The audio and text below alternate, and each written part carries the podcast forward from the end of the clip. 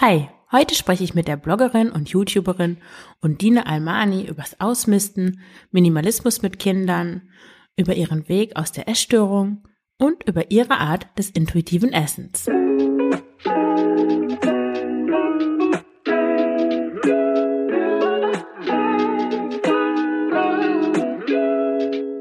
Hallo und herzlich willkommen zum Frugales Glück Podcast, dem Podcast über Minimalismus und Ernährung.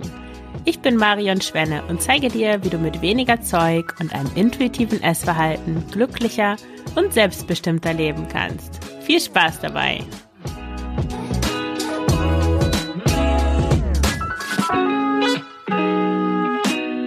Ja, herzlich willkommen, Undine im Frugales Glück Podcast. Schön, dass du da bist. Ähm, ja, danke für die Einladung. Vielleicht ähm, zum Einstieg erzählst du mal, wer du bist, was du so machst. Ich will nicht sagen, ich bin YouTuber, weißt du, das klingt immer so hohl. Ähm, aber du hast einen YouTube-Kanal und du machst Creator Video, also klar bist du YouTuberin. Ja, aber dann immer so, oder dieses Creator, das ist immer so die, die Hipster halt, die irgendwie äh, nicht, nicht YouTuber sagen wollen, keine Ahnung. Okay, ähm, wer bin ich? Okay, ich mache äh, YouTube-Videos, hauptsächlich über das Thema Minimalismus und ja, ich teile auch ein bisschen meine, meine Wanderungen, die ich mache. Letztes Jahr eine Langstreckenwanderung gemacht, den Fjellreifen Classic. Das ist was, was ich noch teilen werde in Zukunft. Und so ein bisschen Vlogs auch. Und ansonsten, ja, privat bin ich Physikerin, habe ein Kind, die ist vier. Ähm, ja, ich glaube, beantwortet das die Frage so ein bisschen. Klar. Und äh, du bist auch Minimalistin. Ja, also es wird mir zumindest immer gesagt, wenn die Leute zu Besuch kommen, heißt immer so, oh, du hast ja nichts in der Wohnung. Ich finde immer, es ist, äh, ich finde immer noch, dass es zu viel ist, aber ich krieg das oft zu hören. Ja, naja, du hast ja auch viele Videos über das Thema und auf deinem Blog schreibst du auch viel über Minimalismus. Ja, wobei es gar nicht so mein Lieblingsthema mehr ist unbedingt. Also ah, interessant. Ich finde find Aspekte davon interessant und wichtig, aber so diese typischen Ratgeber-Videos, davon will ich eigentlich weg. Hm. Weißt du, diese zehn äh, Dinger, die du an deinem Minimalismus äh, verfriemeln kannst, Listen. Ja, ja, das geht mir auch ein bisschen so. Ich, ich habe auch eine Zeit lang viele solche Anleitungen geschrieben und jetzt habe ich irgendwie so ein bisschen die Lust daran verloren. So als hätte ich schon alles gesagt, so ein bisschen. Oder als, ja, als gäbe es dem da nichts mehr hinzuzufügen.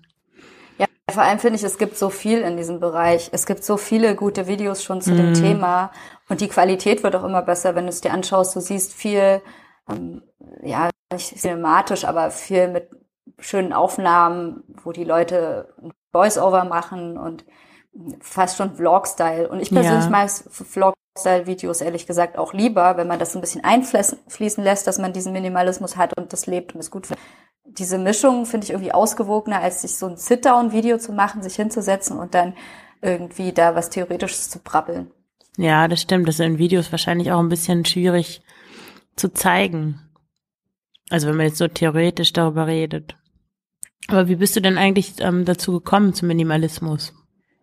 Oh, wie bin ich dazu gekommen? Mm, das hat angefangen, da wollte ich von zu Hause ausziehen. Ich habe noch bei meiner Mutter gelebt und ich wollte ausziehen, war dann da kurz davor eine Ausbildung zu machen. Also bevor ich äh, Physik studiert habe, habe ich als äh, Krankenschwester gearbeitet und war dann also kurz davor auch eine Ausbildung zu machen. Und ich glaube, diese Minimalismus-Geschichte hat noch davor angefangen. Aber mir war schon klar, dass ich ausziehen werde und irgendwas nach der Schule machen werde. Und ich wollte, bevor ich ausziehe, irgendwie mein Leben nochmal verändern und den ganzen Ballast loswerden. Ich hatte so ein richtiges Messi-Zimmer also es war wirklich so, du konntest da drin nicht fußen. Du, du bist, du konntest da nicht reingehen, ohne auf irgendwas draufzutreten, was dann, was dann crunchy Geräusche gemacht hat. Wie groß war das Zimmer? Wie groß war das? Ich würde sagen 14 Quadratmeter vielleicht. Ah, na gut, da hattest du auch nicht so viel Platz.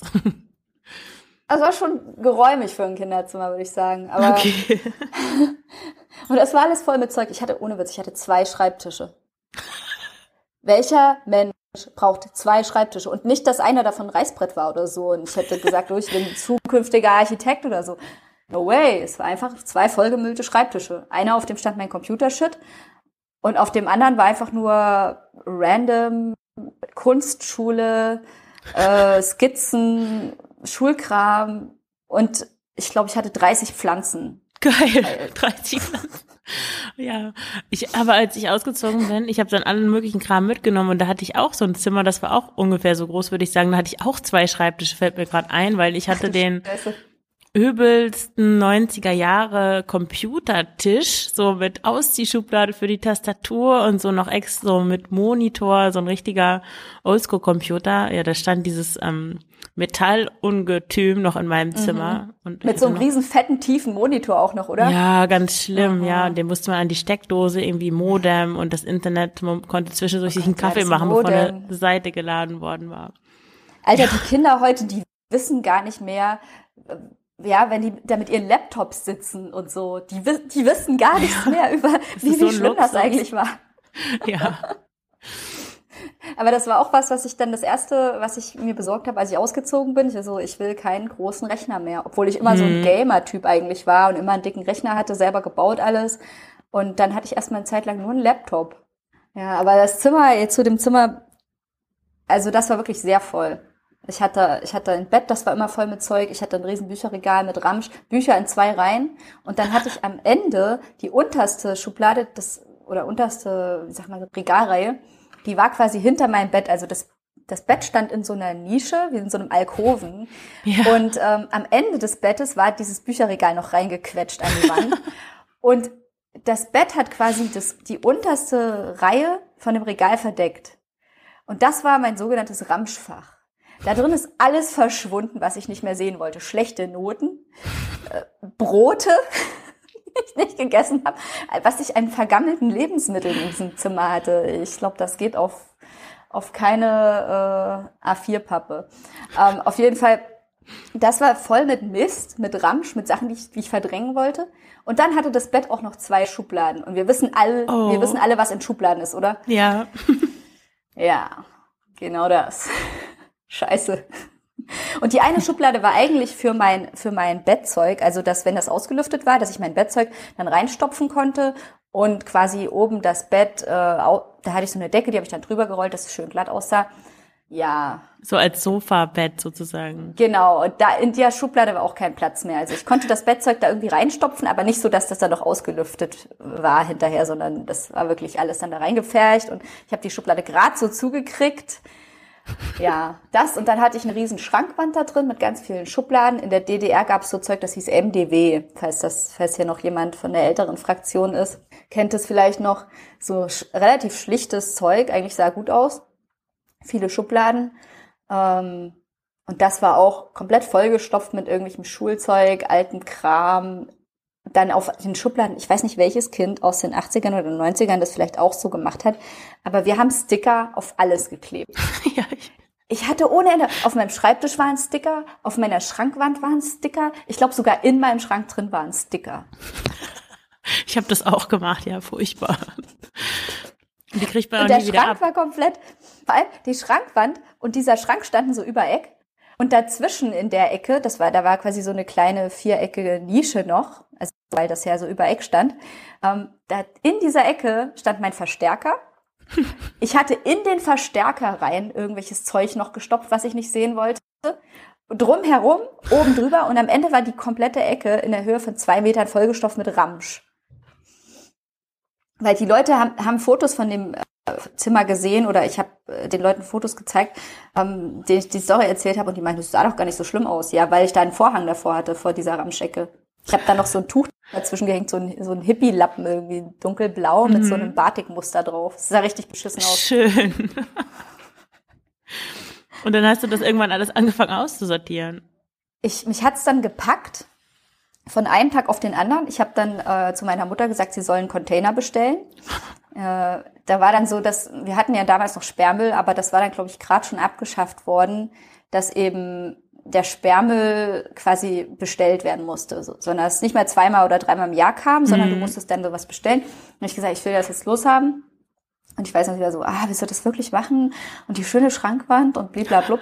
Und ich so, ich will nichts mehr davon. Ich will das total schlicht haben. Ich hatte nämlich einen äh, Bekannten damals und der hatte so eine tolle, schlichte Wohnung. Da war nur ein Mischpult drin, eine Matratze, ein Schrank und eine Gitarre. Und das war's. Cool. Das fand ich so das sah so toll aus. Und Ja. dann auch so Dielenboden und weiße Wände. Ich so, Ah. yeah, Berlin, ich komme. Ähm, und, und der, ja, ich meine, jeder Hipster war mal in Berlin. Also, und äh, ich auch so, ne, ich will das jetzt so haben wie der Typ. Das, genau das will ich. Ähm, ich will diesen ganzen Ramsch nicht mehr haben. Und dann habe ich halt von, ein, von einem Tag auf den anderen, beziehungsweise ja, von zwei Tagen, habe ich diesen Container befüllt und so kurz, kurzen Prozess gemacht mit meinem ganzen Besitz. Und dann auch vor allem das Schlimmste war, das alles nochmal anzugucken, so diese, was ich, Karikaturen, die ich von meinen äh, Lehrern gezeichnet hatte. Also Leute, die mich halt teilweise irgendwie jahrelang fertig gemacht haben oder so. Und ich habe das dann irgendwie in Form von Kunst verarbeitet, sagen wir mal so. Ja. Ähm, solche Sachen, Tagebücher anzugucken nochmal und das dann alles einfach wegzuhauen. Und ja, ich muss sagen, ich bin auch froh, dass ich das in einen Container geschmissen habe. Manche haben dann gemeint, ich habe das mal irgendwann auf YouTube auch geteilt und dann meinten auch einige so, warum hast du es nicht recycelt? Ich so, erstens, Ach so, ja. ja, wie viel willst du recyceln von dem Zeug? Also mit dem Papier habe ich das schon gemacht, aber teilweise waren da irgendwie zum Beispiel irgendwie, da war ein Mantel dabei, wo einfach ein verschimmeltes Brot sich durch die Tasche gefressen hatte. Wem will ich denn das noch geben? Dann anderen habe ich versteinerte Brote gefunden, die dann da drin geklebt hatten. Also, weil ich habe mich nicht getraut, meine Schulbrote irgendwie zu Hause wieder mitzubringen und dann habe ich sie einfach irgendwo drin Ja. gelassen oder in eine Tasche reingestopft. Ne? Und da waren Schulbrote, die waren bestimmt fünf Jahre alt. Da- Dann, ein, ich habe noch so einen Joghurt gefunden, so einen komplett aufgeblähten Joghurtbecher, der kurz vorm Explodieren war. muss auch bestimmt ein Jahr alt gewesen sein. Und das musst du mal überlegen, ich glaube, da war ich 17 oder so, ne, was ich da noch für Zeug aufgehoben hatte. Wahnsinn. Ja, das war schon grenzwertig.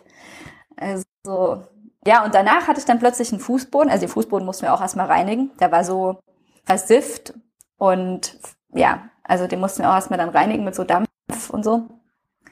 Ähm, und das dann alles wieder schön machen. Und dann hatte ich auch sehr viel weniger Kleidung. Wobei ich muss sagen, ich habe später noch mehr Kleidung aussortiert. Und ja, das war also wirklich ein befreiendes Gefühl, plötzlich auf dem Boden sitzen zu können. Das Mhm. konnte ich vorher gar nicht.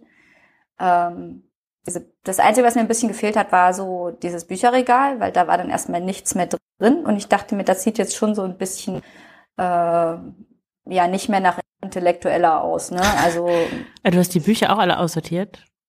Mm, Ja, da war viel Kinderbücher-Shit Ja. auch drin. Und vor allem, es waren gar nicht so viele Bücher. Es sah nur aus wie viel Bücher, aber es war auch viel Mist einfach dazwischen. Und ja, also in meinem einen Video, ich habe so ein Video, wo ich das ähm, geteilt habe, da kann man die, kann man auch Bilder von dem Raum sehen, wie es dann aussah nachher. Vorher Fotos finde ich nicht mehr. Ähm, aber ich habe mir immer mal überlegt, so eine Art ähm, Livestream oder Twitch zu machen, wo ich quasi mein altes Zimmer mal zeichne, weil ich kann es aus der Erinnerung noch zeichnen, Ja. aber Ja, das wäre sicher interessant. Wenn du nicht mal mehr einen Fußboden hattest, das ist echt schon krass.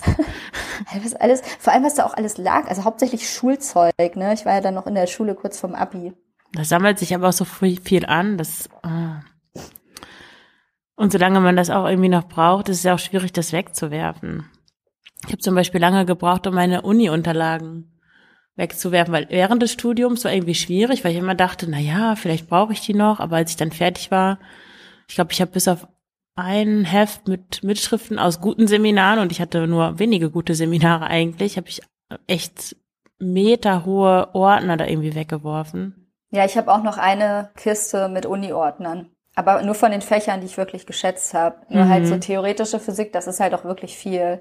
Und das ist was, wo, ähm, wo man sich halt so durchquält. Also da ist am Ende ist so eine Prüfung, äh, das Theoretikum, das ist eine Prüfung über vier Semester, über alle ähm, theoretischen Fächer. Und ich weiß nicht, ich will das nicht aufgeben, weil das ist für mich so, da habe ich Blut und Wasser geschwitzt, um das zu schaffen. Und ich habe die mit 1-0 geschafft. Und Wow. das war für mich, das war die schwerste Prüfung und ich bin so froh, dass ich das geschafft habe, weil ich meine, ich habe mit 26 angefangen, das zu studieren und ähm, alle haben mir gesagt, mach das nicht und das ist so schwierig für dich, studier doch lieber Medizin und warum muss es denn Physik sein und so weiter. Und ich hätte nie gedacht, dass ich überhaupt den Abschluss schaffe und dass ich dann auch so eine Prüfung mit einer guten Note geschafft habe. Das war für mich dann einfach so also auch vor allem, weil ich habe sehr lange studiert, weil ich auch, mir ging es oft nicht gut. Ich habe immer gearbeitet neben dem Studium und so. Ich habe dann später auch eine ziemlich lange Babypause gemacht. Also das ist halt so, ja, ähm, das sind so Sachen, die möchte ich in in Echtform haben. Ich will die nicht digitalisieren. Mm, ja. Also es gibt Sachen, die will ich digitalisieren und ich bin auch echt froh, weil mein Mann hat jetzt nämlich so einen so einen Scanner gekauft. Den werden wir dann irgendwann weitergeben und äh, nicht mehr, wenn wir ihn nicht mehr brauchen. Aber er digitalisiert jetzt tatsächlich seine ganzen Sachen. Ich bin so stolz auf ihn. Krass. ist ja auch ganz schön weil- viel Arbeit, oder? Da muss er wahrscheinlich, oder zieht er die Dokumente einzeln ein, also die Blätter? Oder Nein, muss er das, die? Nein, das das hat so einen? Sammeleinzug. Oh, das ist ja traumhaft. Das ist richtig toll und damit kann er jetzt endlich seine ganzen Unterlagen digitalisieren. Halt vor allem auch, wenn du so Steuerzeug hast und Ja, sowas. was man Und aufbewahren muss, aber nicht unbedingt im Genau. Original. Genau. Na, ich meine, du kriegst ja heute vieles sowieso nur als PDF. Also Ja. Und was man digitalisieren kann, finde ich, das sollte man unbedingt machen, gerade bei so Unterlagen, die halt nicht emotional sind. Ja, aber was du unbedingt. aufheben musst für Garantie oder sowas. Sind ja auch einfach hässlich, weil die einfach nur doof rumstehen, Platz wegnehmen und man eigentlich sich wünscht, dass sie nicht da wären. Ja, vor allem, das macht nicht glücklich und es erfüllt keinen Zweck. Ja. Also, wenn du so, ich meine, wenn du Sachen in deiner Wohnung hast und du würdest dich jetzt fragen, ähm, wenn ich jetzt völlig frei bin, die Wohnung einzurichten, würde ich mir dann ein paar Leitsordner dahinstellen? Hm, sehr unwahrscheinlich. Also wenn du dann irgendwie, so, schaust irgendwie so eine Interieurzeitung an, haben die da Leitsordner? Stimmt, wo sind da eigentlich die ganzen Leitsordner? Also ich würde jetzt auch nicht so als dekoratives Element äh, Nee, aber dafür ich glaube, shoppen gehen. nee, nee, aber für viele Leute ist das echt so noch das größte Hindernis, glaube ich, so Zettel, Mhm. Zettel aussortieren. Jeder kann oder jedem macht es mehr oder weniger Spaß, so- so Kleidung auszusortieren, Mhm. weil viele dann auch denken, na ja, dann kann ich mir was Neues kaufen. Aber so Zettel und Unterlagen sind, glaube ich, für viele so das Letzte, wo sie rangehen. Oh Gott, ja, ich finde vor allem diese ganze Shopping, äh, diese, wie sagt man, Shopping-Victim-Community oder so Vinted, ja, ich glaube, die Leute, die so ihre, ihre Second-Hand-Klamotten verkaufen und dann gleich was Neues, ähm, das sind die größten Shopping-Victims von allen eigentlich. Absolut. Ich habe mir echt schon mal überlegt und dann dachte ich, ja, bin ich eigentlich so krank oder ist es so, dass wenn ich wenn ich auf Vinted den Leuten ihre Sachen abkaufe, unterstütze ich ja eigentlich deren Shoppingwahn, mehr oder Mhm, weniger. Ich weiß genau, was du meinst, ja. Ja, vor allem, wenn das so, wenn ich dann schon lese, im Profil steht so Style von ASOS und ich denke mir so, okay, geh mir weg mit ASOS. Ey, ja, Naja. Fast Fashion, Vero Moda, mm. Oh ja, ganz schick. Ja, wobei ich habe auch, ich habe auch so ein äh, Kryptonit. Ich mag gern Brandy Melville. Oh, das kenne ich nicht. Ich kenne mich ehrlich gesagt nicht so gut aus. Das ist so eine Teenager-Marke und die haben solche Konzeptläden, die halt auch so ein bisschen, die sehen so ein bisschen aus wie so in Kalifornien, die äh, die schicken Läden da Brandy für die Teenies. Melville. Aha. Mhm. Ist aber aus Italien. Ach so.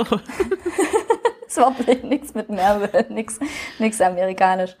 Ähm, aber das sind so so lässige cropped Pullover Ah, und okay, ja. so der Stil Skaterröckchen. Ich mag das, aber ich find's bequem, ja. Ich, ich mag diese erwachsenen angezogenen Klamotten nicht. Nee, ich finde, ja. Aber es macht ja auch nichts aus. Ich meine, eigentlich ist ja egal, wo man letzten Endes einkauft. Ja, ich kaufe da nicht in dem Laden ein. Ich kaufe das alles über Vinted gebraucht. Aber ich fördere damit halt auch diese Fashion Victims, die sich jeden Monat neues Brandy Melville Zeug holen. Ja, aber wahrscheinlich würden die das auch eh machen. Aber ich habe mir dieselbe Frage auch gestellt. Ich habe ja auch eine Tochter, die ist jetzt dreieinhalb und ihre Ich Oma. dachte, jetzt kommt 13. Äh, nein, das. ich musste überlegen, ob ich drei ein Viertel sage oder dreieinhalb, aber ja, irgendwie Und wenn man sowas das noch dazwischen. zählt, ja. Und ich, es gibt ja da diese Diskussion, na ja, als Minimalist oder Minimalistin Kinder haben. Na, Ich glaube, du hast auch ein Video dazu. Und ich dachte dann eigentlich, also irgendwie ist die Diskussion ja ein bisschen irre.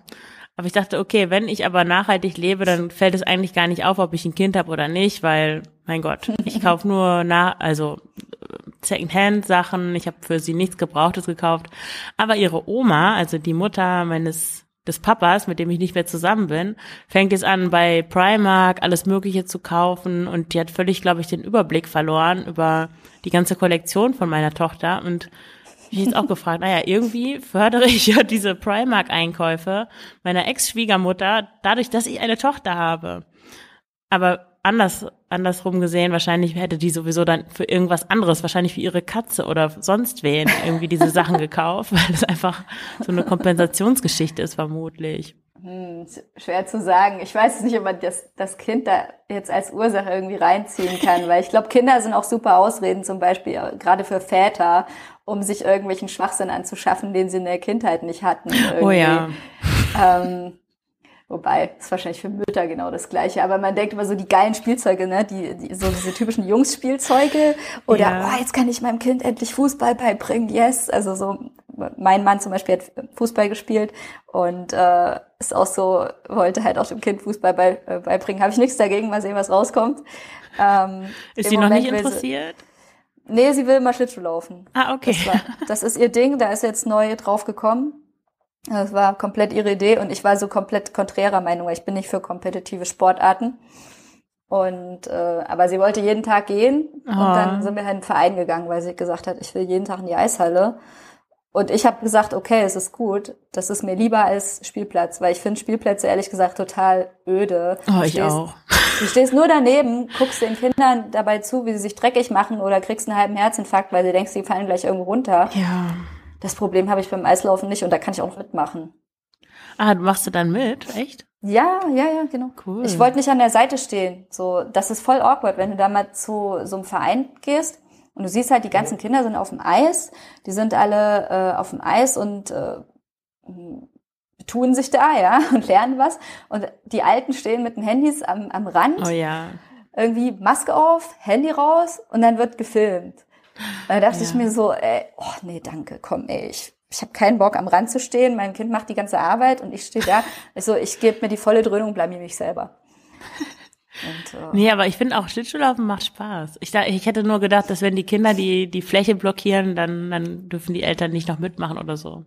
Äh, es gibt so Eltern-Kind-Gruppen bei uns. Ah. Da ist dann beides. Aber ja, es ist sonst nach Altersgruppen eigentlich getrennt. Aber wenn du halt in den öffentlichen Lauf gehst, also so, wo alle hingehen, da kannst du sowieso machen, was du willst. Ja, also, okay. Außer in Gegenrichtung fahren und rumspringen oder so. Aber ja, doch, geht. Cool, aber schön, dass das jemand auch mal sagt mit den Spielplätzen. Mir ist dann auch immer einfach wirklich unfassbar langweilig und ich finde auch, das ist so ein Zwang, weißt du? Das ja. ist so was, alle machen das und ich glaube aber, Spielplätze sind eigentlich Ersatz für was anderes. Spielplätze sind Ersatz für richtige Hobbys oder dafür, dass man, weißt du, so, oh, ich will doch meinem Kind nicht die Kindheit wegnehmen und bla bla bla. Und der Spielplatz, das ist doch normal. Eigentlich wäre es normal, mit dem Kind im Wald zu gehen, mit dem Kind wandern mhm. zu gehen. Ich könnte mein Kind mit in die Kletterhalle nehmen. Ich habe überlegt, ob ich jetzt vielleicht im Sommer klettern gehe, weil sie klettert gern. Warum soll sie an so einem kleinen Mini ein Meter mal ein Meter Ding rumkraxeln, wenn sie in eine richtige Kletterhalle gehen kann? Und wie machst du das mit dem, das ist ja für viele Leute auch so ein Thema, mit ähm, Minimalismus, mit deiner Tochter? Hat sich da was verändert? Mm, ich würde schon sagen, wir haben zu viel Zeug. Aber wie gesagt, wenn ich jetzt von anderen höre, die kommen ins Kinderzimmer und sagen, oh, das ist aber leer. Mhm. Ähm, es ist so, dass ich mit ihr persönlich zusammen Sachen entsorge. Ah, von ihren Spielsachen. Das? Mhm. Und sie darf die dann selber einpacken. Und dieses selber einpacken und sie weiß dann, sie kriegt von dem Geld was Neues aber die, die Zahl insgesamt soll quasi mal gleich bleiben von Spielsachen. Ja, das ist smart. Genau. Oder Und dann haben wir Bücher aussortiert, ihre Kinderbücher, von denen fiel es ja auch ganz schwer, sich zu trennen. Aber ich habe gesagt, du guckst sie nicht mehr an. Und du kriegst dafür neue Bücher und du darfst dir ein paar neue Bücher aussuchen. Das hat dann geholfen. Hm. Und verkaufst du die Sachen dann oder gibst du die ab im Sozialkaufhaus oder so? Also die Kinderbücher, die sind meistens auch so ein bisschen runter. Ja. Die entweder mache ich eine ganze Box und äh, gebe die irgendjemanden für einen Zehner oder so oder ich stecke sie gleich in die Bücherkiste. Weil ganz ehrlich, so von der Arbeitszeit her ist es das einfach nicht wert. Ja, das stimmt. Also wenn da, das ist, ich meine, wenn man was bei Momox oder so, oder wie heißen sie Bücherservices, die dann auch abholen und dir das sofort sagen, was du kriegst, okay, wo du nur einen Barcode scannen musst, gut, das würde ich noch machen. Mm. Aber dass ich jetzt äh, jedes einzelne Buch da irgendwie beim, bei Mami-Dings da Bums da reinstelle. M Ja, und da kriegt man einen Euro oder so und dann, oder mhm. zwei und dann wollen sie noch handeln und ja, und überleg mal, wie viel Zeit du dann brauchst, um das zu verpacken. Absolut. Und vor allem, du, du chattest ja noch mit der Person, das kostet dann vielleicht auch noch eine halbe Stunde. Dann hast du eine halbe Stunde chatten, eine halbe Stunde Fotos machen und reinstellen, Beschreibung schreiben, ja. dann noch mal eine halbe Stunde zur Post, da hast du anderthalb Stunden gearbeitet für ein Euro. Nee. Mhm. Und wenn man dann noch keinen Drucker hat, so wie ich, muss man auch noch eine halbe Stunde zum Copyshop fahren. Wobei mittlerweile gibt's doch DHL ohne ohne Ding. Ja, in Belgien muss man für so einen bestimmten Billigshop, Ah, muss man das noch okay. ausdrucken und ja, das Ah. lohnt sich echt nicht. Ich glaube, selbst wenn man 15 Euro für einen Teil kriegt, lohnt sich das nicht wirklich, wenn man das auf Arbeitszeit runterrechnet. Na, es kommt drauf an, wenn man sagt, ich habe gar nichts anderes zu tun Okay, in ja. meinem Leben. Ja, und dann dann ja. ist nur noch die Frage, hätte ich das Geld oder hätte ich das Geld nicht? Weil die Zeit, ich habe so inflationär viel Zeit und ich möchte nichts lieber machen als das und es ist für mich ein nices Hobby und ein bisschen extra. Das kann ich verstehen, aber wenn man eigentlich irgendwie am Arbeiten ist und irgendwie eine andere Einkommensquelle noch hat, Ja, ist das, glaube ich, pure Zeitverschwendung und man sollte dann auch über diesen Schatten springen, zu sagen, oh, das war mal irgendwie was wert und ich habe dafür mal 10 Euro gezahlt. Ja, aber der Wert ist weg und das muss man einfach Mhm. radikal akzeptieren. Ja, ich finde, das hilft auch, wenn man das so als Kreislauf sieht. Also dann kann man sich ja aus dem Bücherregal Mhm. wieder was rausholen oder Ja, oder auch wenn du, ich habe mal meine in eine Bücherbox gebracht hier, wir haben diese Bücherboxen, die stehen überall in der Stadt rum und da gibt's ein Kinderfach ganz unten. mhm. Und ich habe dann die Bücher, also ich habe einen ganzen Koffer Bücher dahin gebracht und auch Kinderbücher. Und dann habe ich so eine Viertelstunde gewartet dort. Und dann kam so ein kleiner Junge, so ein anderthalbjähriger, hat sich die Babybücher rausgeholt. Der hat sich so Oh. gefreut und die Mutter hat da gleich zehn Bücher raus. Ich so, hey, hier viel Spaß mit unseren Büchern. Und alle haben sich gefreut. Und es war so goldig. Und das ist dann irgendwie wholesome, ja. Ja, toll. Und ähm, aber deine Tochter, also wenn ihr dann zusammen ausmistet, die will die Sachen nicht behalten? Doch, die will die Sachen schon behalten, aber sie sieht's dann ein. Okay. Also wenn, wenn ich ihr halt sage, so, wir haben nicht so viel Platz für das ganze Zeug, das muss weg. Aber wenn wir das behalten, dann wo sollen wir das alles hin tun? Dann kann ich dir nichts Neues kaufen. hm. Dann versteht sie es. Und es ist auch so, dass ich sie halt mit einbeziehe in die Entscheidung. Das heißt, ich sage zu ihr, ähm, du kannst dir aussuchen, welches wir behalten. Aber von diesen zehn Sachen müssen acht weg. Ist auch eine schöne Lektion in Mathematik. Ja, erzählen kann sie. Aber ja, das ist halt schwierig, weil sie, sie sagt dann ganz oft sowas wie, sie möchte halt lieber acht Sachen behalten und nur zwei weg. Ja, ja, ich glaube, es kommt auch auf den, also Charakter des Kindes drauf an. Meine Tochter ist sehr so, hängt sehr an Dingen, also so wie ich war als Kind auch so. Und für die ist einfach alles wichtig. Und ja, von zehn Sachen findet sie vielleicht ein halbes, das sie nicht mehr so toll findet, wo sie sich vielleicht vorstellen könnte, das bei ihrer Oma und ihrem Opa abzulagern in Deutschland. Das ist dann schon das, das höchste der Gefühle. Aber das weiter zu schenken an andere Kinder und so oder zu verkaufen, schwierig. Vielleicht ist sie auch noch ein bisschen zu klein. Vielleicht kommt Aber als. Kind war ich auch so. Ich war als Kind auch so. Und Mhm. am schlimmsten war das bei meinem Kind mit, äh, mit tatsächlich auch mit Anfang drei. Also da war das für sie am schwierigsten, Sachen Ah loszulassen. ja, okay. weil sie dann gerade auch wieder, sie ist ja jetzt in den Kinder, Kindergarten dann gekommen vor einem halben Jahr und dann wollte sie, hatte sie so eine Phase, wo sie wieder das Baby sein wollte und die Babyspielsachen nicht hergeben wollte und die habe ich ihr dann auch gelassen. Mhm. Aber ich denke, was überbewertet wird teilweise von Eltern, ist dieses, oh, mein Kind muss jede Entscheidung mittreffen und äh, ich darf meinem Kind nicht einfach irgendwas wegnehmen. Ja. Ich bin der Meinung, wenn du so einen komischen Baukasten hast oder irgendwas, wo das Kind schon ein halbes Jahr das nicht mit dem Arsch angeguckt hat und es spielt nicht mehr damit und es hat es offenbar vergessen, dass es existiert. Ja. du wirst wahrscheinlich in die Situation kommen, wo das Kind sagt, hey, wo ist eigentlich mein komischer bunter Baukasten? Und dann sagst du, uh, ups, also der, mm, ja, sagen wir mal so, mm, also ich weiß jetzt gerade nicht, wo der ist. Tut mir leid. ja, also du kommst vielleicht- schon ganz oft, ja. Ja, also in die Situation kommt man, aber wenn man seinem Kind nie was wegnimmt, dann kommt man in die Situation, dass das ganze Zimmer voll mit Zeug ist. Also ist die Frage, was ist dir wichtiger? Deinem Kind erklären, dass du das weggegeben hast, ohne das zu sagen, obwohl du eigentlich viel, bei vielen Sachen das Kind mit einbeziehst, oder halt das zu akzeptieren, dass das äh, immer mehr wird. Und ich bin dann, finde es wichtiger, dass mein Kind Platz zum Spielen hat, weil du nimmst dem Kind ja Mhm. Platz weg. Also Ja, du nimmst, Fall. du nimmst ja nicht nur was weg, wenn du Sachen nimmst, du nimmst auch was weg, wenn du immer mehr Zeug sich anhäufen lässt, nämlich den Platz und die, den Freiraum für die Kreativität, überhaupt zu sehen, wie viel ist da, ne? Mhm. Ja, und auch kreativer zu spielen mit dem, was da ist. Das ist ja viel einfacher, Mhm. wenn wirklich noch Platz ist, als wenn alles vollgestopft ist mit Zeug Mhm. und das Kind nur hektisch von einem zum nächsten eiert und gar nicht mehr eigentlich seine Fantasie benutzt. Ja, oder auch wenn du so einen Bücherstapel hast von, was weiß ich, 20 Kinderbüchern und das Kind kann gar nicht mehr sehen, welches Buch welches ist. Und dann ist auch kein Interesse da, das rauszuholen. Mhm. Ich mein Blick fällt gerade auf unsere Kinderbücher. Ich glaube, ich müsste die auch mal wieder aussortieren. ähm, und du beschäftigst dich auch mit intuitivem Essen, richtig? Mm, Ich weiß nicht, ob man beschäftigen dazu sagen kann. Also ich gucke gern Social Commentary Und ich habe, ich folge so ein paar Leuten im Internet, die sich eben äh, mit solchen Sachen beschäftigen, also mit äh, Social Commentary in Bezug auf ähm, Essen, Influencer, die sich damit beschäftigen.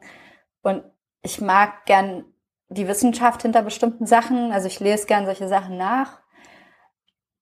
Ja, aber es ist jetzt kein riesengroßes Thema in meinem Leben. Es ist ein Thema, womit ich mich beschäftigt habe und ich habe eine Meinung dazu, aber ich würde nicht sagen, dass ich darüber schreibe oder dazu mhm. Content produziere im großen Stil.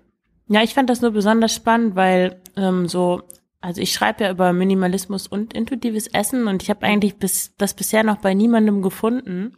Also entweder die Leute interessieren sich für ja für Minimalismus und alles, was damit zusammenhängt, einfacher Leben, Achtsamkeit oder für, für Ernährung, mm, irgendwie emotionales Essen, ähm, vielleicht abnehmen oder ja, intuitiv essen, irgendwie so diesen Komplex, aber es ist eher selten. Ich habe auch mal eine Umfrage gemacht. Ich glaube, da gab es 20 Prozent der Leute, die sich für Minimalismus interessiert haben, die sich auch für das Thema emotional Essen interessiert haben. Aber das war noch nicht mal intuitiv Essen. Intuitiv Essen war mhm. noch weniger, die sich dafür interessiert haben. Deswegen fand ich das spannend, dass du dich auch damit beschäftigst. Ja, ich meine, es ist ja auch ein interessantes Thema. Vielleicht spielt es auch so ein bisschen rein in diese Ecke, dass Minimalismus ist ja was, womit du dein Leben krass verbessern kannst. Mhm.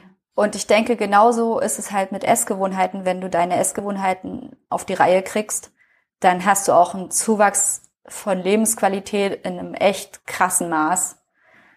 Und ich glaube, das sind so die, die Sachen, weißt du, so Fitness, Essen, wie ich meine Zeit verbringe, ja. welche Hobbys ich habe, mit welchen Menschen mich, ich mich umgebe und wie ich lebe. Ich glaube, so das sind so die großen Sachen, die darüber entscheiden, ob du dich in deinem Leben wohlfühlst oder nicht. Hm, das stimmt, ja. Und wie hast du das persönlich gemacht? Also du meinst, wie ich meine Essgewohnheiten halbwegs auf die Reihe gekriegt habe? Ja, ja, genau. Vielleicht magst du da mal was erzählen. Also wie das früher war vielleicht und wie es jetzt mhm. ist und wie du damit so. Aber das ist ja für viele Leute ein Thema, weil sie einfach nicht wissen, wo sie anfangen sollen noch oft oder was sie eigentlich wollen und ob das überhaupt erreichbar ist. Ja, okay, gut. Ich fange mal vom von Ursprung her an. ähm, oh Gott, wie weit soll ich jetzt ausholen? Ähm, gut, ich würde sagen, essensmäßig habe ich alles durch, von richtig krass gestörtem Essverhalten, äh, von krassem Untergewicht bis einiges an Übergewicht, ähm, was ich durch mein Essverhalten halt produziert habe. Ich hatte auch an irgendeinem Punkt eine Sportverletzung, wo ich dann aufhören musste ähm, zu laufen und Radsport zu machen wodurch krass viel, wodurch, wodurch ich krass viel zugenommen habe. Und ähm, ja, ich würde sagen, da habe ich so meine eigene Reise durch hm. bei dem Thema. Und ich glaube, was für mich ein Punkt war, was mich lange zurückgehalten hat, war, dass ich immer dachte, wenn man, also erstmal war ich sehr fixiert auf dieses Gewicht und zweitens war ich sehr auf diesem Trip so, wenn ich zu viel esse, bin ich voll und voll sein ist schlecht. Und mhm. das ist so ein Belief System, was ich also absolut nicht mehr habe. So dieses Vollsein. Das war für mich in, mein, in meinen essgestörten Zeiten war das für mich was ganz Furchtbares, zu sehen, dass Essen in deinem Bauch drin ist. Ähm, das ist für mich heute gar nicht mehr so, sondern das ist für mich komplett normal. Ich finde es gut, was voluminöses zu essen. Das heißt, ich habe mich mit, äh, was ist ich, wahrscheinlich gesunden Zeug, Früchten, Salat, was auch immer, schön vollgestopft. Das ist doch super. Ich fühle mich satt und glücklich.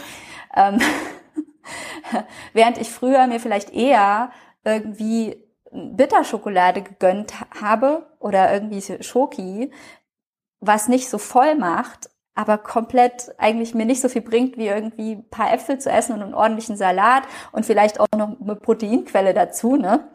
Ähm, das ja, also so.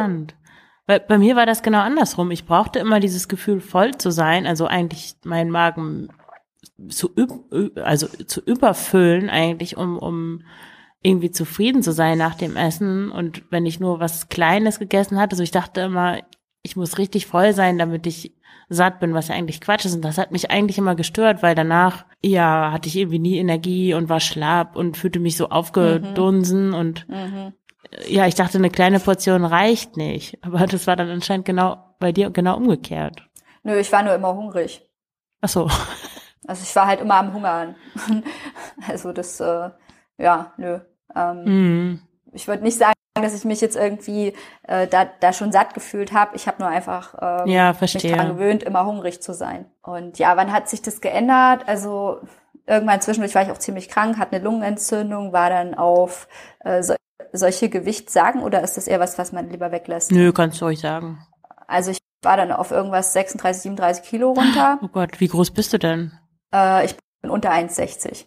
Ah, also ich bin ja, nicht besonders groß. 1,58 ungefähr. Und ähm, muss ja auch überlegen, ich war ja vorher auch Sportler, ich habe ähm, bin viel gelaufen und ich habe immer ein niedriges Gewicht gehabt und ähm, ich habe immer so ein Gewicht gehabt, irgendwas zwischen 45 und 47, was für mich so war, dass ich äh, mich nicht schlecht gefühlt habe. Aber bei diesem niedrigen Gewicht, also alles, was bei mir unter 43 Kilo geht, da fange ich an, mich richtig schlecht zu fühlen. Und ich habe auf diesem niedrigen Gewicht aber trotzdem viele Jahre verbracht und dann irgendwann durch diese Lungenentzündung ist das dann richtig krass abgerutscht.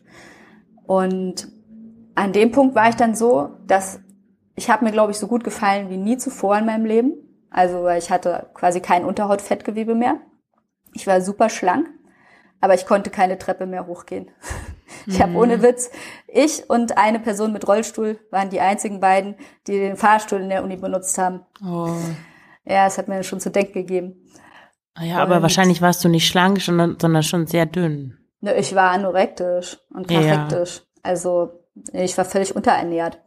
Und ich wurde dann auch zwangsgewogen und so. Und es war, es war eine furchtbare Zeit. Mhm. Ähm, ja, und das Ende vom Lied war, dass ich irgendwann, ich hatte dann sehr, sehr niedrigen Grundumsatz. Also es war wirklich so, ich ähm, habe dann natürlich mich auch täglich gewogen und so, also richtig schön gestört und so, manchmal sogar zweimal am Tag.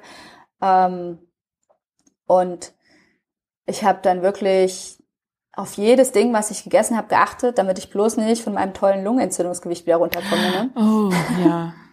und ähm, ich wollte, ich wollte diesen Zustand irgendwie aufrechterhalten. Also auch nachdem ich dann mich erholt hatte, wollte ich trotzdem so bleiben, weil ich mich halt endlich wohlgefühlt habe in meinem Körper und dachte so, ich sehe endlich so aus, wie ich immer aussehen wollte. Aber um welchen Preis halt, weißt du? Mhm. Und dann habe ich versucht, das irgendwie zu halten. Und dann habe ich erstmal gemerkt, ich konnte, ich weiß nicht, vielleicht maximal 800, 900 Kilokalorien am Tag essen. An manchen vielleicht 700. Also richtig, richtig wenig. Ja. Und ähm, auch an dem Punkt, ich muss sagen, ich bin jemand, ich, ich mag Essen und ich mochte immer Essen. So im ganzen, in meiner ganzen Laufbahn so, ich habe nie Essen gehasst. Es gibt ja Leute, die sind im Untergewicht, im essgestörten Verhalten und die hassen Essen und die fühlen sich total unwohl. Ich habe immer mein Essen genossen, aber ich habe es mir nicht gegönnt. Irgendwann habe ich gemerkt, dass es einfach nicht mehr ging also ich habe ja dann auch keinen Sport mehr gemacht an dem Punkt, weil in dem Zustand kannst du keinen Sport mm, machen. Ja. Ähm, und ich habe Leistungsverluste gehabt in der Uni und ja, beziehungsweise ich habe dann gerade angefangen mit der Uni, das war noch davor, glaube ich sogar. Also mir ging es auf jeden Fall allgemein ziemlich schlecht und ich war auch ziemlich depressiv und ähm, ja, traurig, weil eine Beziehung in die Brüche gegangen war. Und irgendwann habe ich mich dann dazu entschieden, ähm, wieder mehr zu essen. Und mein Ziel dabei war, ich wollte von diesem super ruinierten Grundumsatz wegkommen. Und ich wollte quasi nicht mehr, ich fand einfach die Vorstellung schrecklich, dass ich nicht das essen kann, was ich essen will. Und ich dachte, es muss doch möglich sein, dass ich mich wieder steigern kann, ohne dass ich irgendwie mich komplett selbst verliere. Und ja, das habe ich dann irgendwie probiert und ich bin dann aber so ein bisschen reingerutscht, darin, da rein, dass ich einfach, ich habe einfach gegessen, was ich wollte. Ja, also ich habe äh, nur noch nach dem Prinzip gegessen, so hm, worauf ich Lust habe und es wird sich schon irgendwann einpendeln. Und das hat im Endeffekt dazu geführt, dass ich mich zwei Jahre lang komplett beschissen ernährt habe. Also ich habe, äh, ich würde mal sagen, die die Cola Schoki Chips Diät oder so. und ich habe mich, ich habe wirklich, ich hatte Tage, da konnte ich ähm, irgendwie nur Chips Schoki, Chips Schoki, Chips Schoki, weißt du, deftig süß, deftig süß, mhm. ähm, bis zum Abwinken. Und ich habe mich oft so voll gefressen, dass ich äh, kaum noch aufstehen konnte. Und das hat sich nie eingependelt bei mir. Ja, und deswegen denke ich, an dem Punkt war ich nicht bereit für irgendwas Intuitives, weil meine Intuition war für den Arsch. Aber wenn du so, so untergewichtig warst, war das wahrscheinlich für deinen Körper in dem Moment gut, diese hochkalorischen Lebensmittel zu bekommen. Ich meine, die sind natürlich nicht nährstoffreich, Klar, mhm. aber erstmal, um überhaupt Gewicht wieder zuzunehmen. Ja, das, das schon. Aber ich meine, ich bin nicht der Meinung, dass man daran gewöhnen sollte, weil ich habe auch viele Leute gesehen, die wurden halt genauso ernährt in Kliniken, ähm, mhm. wurden dann hochgefüttert mit irgendeiner Nährpaste, sag ich mal, ja. wie so eine kranke Katze. Und dann nimmst du sehr schnell zu und vor allem, was du zunimmst, ist halt fast nur Fett. Du machst ja keinen Sport, du baust keine ja, Muskeln für den, auf, Ja, das ist für zu. den Körper wahrscheinlich dann nicht so toll, da stimme ich zu, ja. Wenn das macht der Körper, weil er krass ist. Ja, du bist im Survival-Mode und du willst halt schnell was, äh, du, dein Körper möchte Fett ansammeln, um quasi dich zu schützen. Und ich meine, an dem Punkt hast du ja auch kein Organfett mehr. Das heißt, deine Organe sind so richtig blank. Ähm, ja. Das ist ja auch kein Zustand. Und ich meine, ja, äh, im Endeffekt war es aber so, dass ich halt komplett ins andere Extrem gerutscht bin und dann irgendwann auf Übergewicht war. Und dann war ich ungefähr 20 Kilo über meinem Gewicht, was ich eigentlich immer hatte, als ich noch eben athletisch unterwegs war. Jetzt habe ich dann halt keinen Sport mehr gemacht. Ich war auch nicht in der Lage, Sport zu machen, weil ich keine Zeit hatte von der Uni her. Und es war dann einfach so ein, ja, ich war einfach komplett unglücklich mit der Situation. Ich wollte jetzt nicht wieder super krass dünn sein, aber ich wollte schon wieder bei meinem athletischen Gewicht sein. Und ja, an dem Punkt, ich war dann, mir ging so schlecht, ich hatte dann im Endeffekt genau die gleichen gesundheitlichen Einschränkungen wie vorher mit dem extremen Untergewicht, nur dass ich halt andere Einschränkungen hatte. Aber im Endeffekt konnte ich genauso wenig machen. Ich hatte fast jeden Tag Migräne, äh, so weit, dass ich dann fast nur noch abends gearbeitet und gelernt habe. Ich habe Lehrveranstaltungen nicht besucht, weil es zu hell war draußen, weil ich äh, mich sofort schlecht gefühlt habe und Kopfschmerzen gekriegt oh. habe von dem hohen Blutdruck, den ich hatte. Also ich hatte Blutdruck, war in meinen Zwanzigern, ne? Ich war irgendwie, wie alt war ich denn da? Paar 20, ach, vielleicht 28 oder 27. Ähm, und ich hatte Bluthochdruck von 160 zu 110. Also, und bei mir ist es so, dass es relativ früh losgeht, wenn ich mehr wiege. Ich habe offenbar ein relativ enges Intervall, was diesen Blutdruck angeht. Und mein normaler Blutdruck, mit dem es mir gut geht, ist unter 120. Ja. Genau. Und wenn ich, sobald ich bei 120, 125 schon bin, merke ich schon, ähm, also Grund, Grundlevel jetzt nicht bei Anstrengung, da stimmt was nicht. Mhm. Und ja, und das war halt auch, das war so ein Teil, das hat mich extrem geschockt, weil ich war dann irgendwann mal auch ähm, in irgendeiner Praxis, weil es mir halt nicht gut ging und ich so Ausfälle hatte und äh, Gesichtsfeldproblematik ähm, und so. Ähm, und dann habe ich meinen Blutdruck gemessen und gemeint, so was denn das? Und ähm, da ich aber gar nicht so fett aussah, also ich hatte ein Doppelkinn, ich bin zwei Körbchengrößen raufgegangen, aber ich sah jetzt nicht irgendwie super schlimm und äh, mhm. äh, stark übergewichtig aus. Ja, ich war immer noch an der, ich hatte, glaube ich, was hatte ich da für ein BMI? Auf jeden Fall über 25. Ähm, aber ich war nicht an dem Punkt, dass, dass man mir, mir das angesehen hat, dass ich wirklich mich krass verändert hatte und mein Körper da gar nicht mitgekommen ist. Also da habe ich dann auch, das war für mich dann so ein bisschen so ein Wake-up-Call, wo ich wusste, ich muss was machen. Also ich war noch nicht in der Lage, was zu ändern, aber ja, ja, so war der Zustand dann. Also ich, ich, im Endeffekt hatte ich Bluthochdruck, ich hatte Kopfschmerzen, ich war immer müde, ich war leistungsunfähig, ich hatte keine Lust, mich zu bewegen, keine Lust, irgendwen zu sehen und ich war im Prinzip 24 Stunden am Tag am Fressen. Okay, na gut, nachts nicht. Aber meinst du, dass das am Essen lag? Vielleicht hattest du auch, es klingt auch so ein bisschen depressiv, also. Mm, ja, mag sein, aber weißt du, jeder reagiert anders ja, darauf, dass es ihm schlecht geht. Man muss sich nicht für die Methode entscheiden, die dafür sorgt, dass es einem noch schlechter geht. Ne? Ich weiß nicht, ne? manche kompensieren ja auch durch Aktivität. Ich habe nicht durch Aktivität kompensiert, ich habe durch Essen kompensiert. Mm. Es ist auch die Frage, gibt es vielleicht gesündere Coping-Strategien? Also, weil klar, man kann immer sagen, okay, das ist jetzt ein Ausweichmechanismus, aber da gibt's ja auch Nuancen. Ja, also wenn man merkt, dass man das ähm, als also als Kompensationsstrategie benutzt, Essen, dann sollte man schon da was gegen tun, weil da tut man sich ja nichts Gutes mit, egal was sonst so die Umstände sind. Ja, und es ist auch vor allem gar kein Genuss mehr. Nee, und es ist dann ja auch eigentlich egal, was man isst. Also mhm. ich weiß nicht, ich habe manchmal fünf Brokkoli gegessen aus, als Kompensation, weil ich mir halt alles andere verboten hatte, aber danach habe ich mich auch ziemlich blöd gefühlt. So, und das wäre auch besser gewesen, ich hätte das nicht gemacht, auch wenn es Brokkoli war. Ja, oder so dieses drumherum essen. Wenn du eigentlich willst, so irgendwie einen saftigen Cookie, ja. aber stattdessen isst du dein Knäckebrot. Ja, und dann eine Reiswaffel und dann vielleicht noch Naturjoghurt und dann noch ein Apfel. Reiswaffeln, ey, wenn, wenn ich heute Reiswaffeln irgendwo rieche, ey, ich geh weg.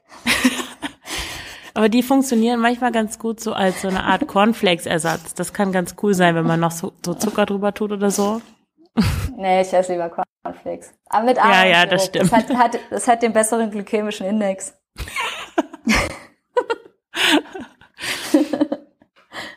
ja, bei diesen ganzen Zuckern bin ich komplett weggekommen, muss ich sagen. Also Ahornsirup ja, aber so kompletten Krümelzucker mache ich nirgendwo mehr drauf. Ja, ich habe hier so eine Zucker- und Zimtmischung, so norddeutsch und manchmal so mit Sojamilch und Reiswaffeln ist es ganz nett. Ich habe die zu Hause wegen meiner Tochter, die isst die manchmal, obwohl eigentlich jetzt auch schon nicht mehr. Und wie bist du dann da wieder rausgekommen? Ähm, aus der äh, Fresserei. Aus der Chips Cola Schokoladendiät. Okay.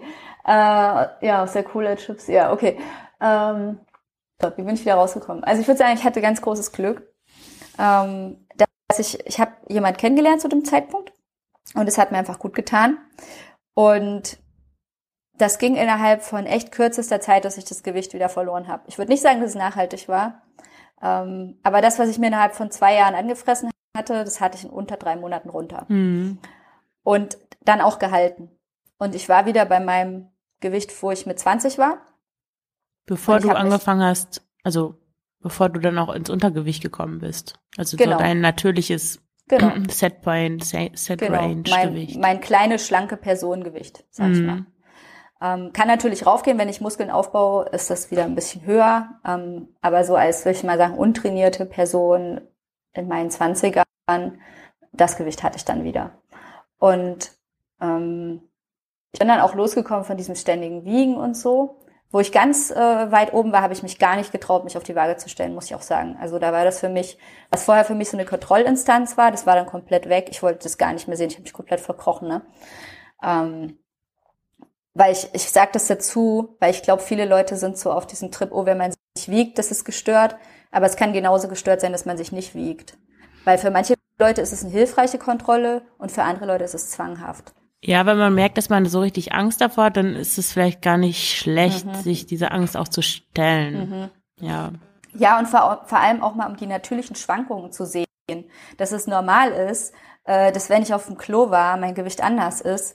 Und dass es normal ist, dass wenn ich irgendwie zwei Tage lang viel Salziges gegessen habe, dass mein Körper dann Wasser einlagert. Absolut. Oder im Laufe des Zyklus generell. Genau, ja, ist auch so ein Punkt. Ja, viele wissen das nicht. Ich erzähle das meiner Mutter seit Jahren und trotzdem, sie Mhm. wiegt sich jeden Morgen und wenn sie da irgendwie 200 Gramm mehr hat, dann hört sie auf, abends ihre Schokolade zu essen. Und dann Mhm. sind die 200 Gramm irgendwann wieder weg und dann fängt sie wieder an mit der Schokolade. Ja, das ist genauso mit den Leuten, die sagen, "Hö, ich frühstücke nie und ich mache das nie und ich wiege mich täglich und so immer so diese Ritualisierung. Ja, Red Flag. Ja, mm, ja, besser auf seinen Und- Körper hören. Ich versuche mal raus, äh, weiter zu erzählen, wie es äh, es weiterging. Ja, mach mal. Okay. Also ich war dann auf jeden Fall an dem Punkt, ähm, dass es mir eben körperlich schlecht ging. Und dann habe ich aber Glück gehabt, ich habe jemanden getroffen. Es haben sich auch ein paar Sachen bei mir akademisch geändert. Ich habe auch einen äh, Job gehabt und ähm, ja, also mir ging es insgesamt, meine Lebenssituation hat sich verbessert und ich bin mehr rausgekommen, würde ich sagen. Mm, Bin einfach viel mehr rausgekommen, unter Leute gekommen und bin mehr gelaufen, auch pro Tag. Einfach, ich habe mehr Schritte gemacht. Ähm, es war einfach nötig. Und ähm, ich bin dann ausgezogen bei meinem damaligen Ex. Ähm, der war ziemlich aggressiv und so, ja, ein bisschen schlägermäßig unterwegs und da bin ich dann ausgezogen und ähm, war dann erst bei Freunden untergekommen und so und bin dann halt in meine eigene Wohnung gezogen. Und äh, dann hatte ich plötzlich einen 30, 40 Minuten Fahrradweg zur Uni zum Beispiel, weil ich wesentlich weiter weg gewohnt habe, weil ich dem Typen nicht mehr über den Weg laufen wollte. Ja. Und ähm, ja, und dann habe ich äh, einfach auch mehr Freunde plötzlich wieder getroffen.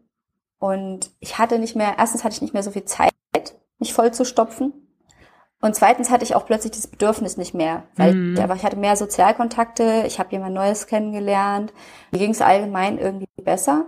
Und der krasseste Faktor war das Pendeln. Ähm, weiß ich habe zufällig jemand in einer anderen Stadt kennengelernt bei einer Reise. Das war total skurril. Und dann haben wir entschieden, eben uns auch mal wiederzusehen. Und dann bin ich oft zu dem hingependelt. Und das war eben eine vier, fünfstündige Autofahrt. Und an den Tagen habe ich einfach nichts runtergekriegt, weil ich so angespannt war.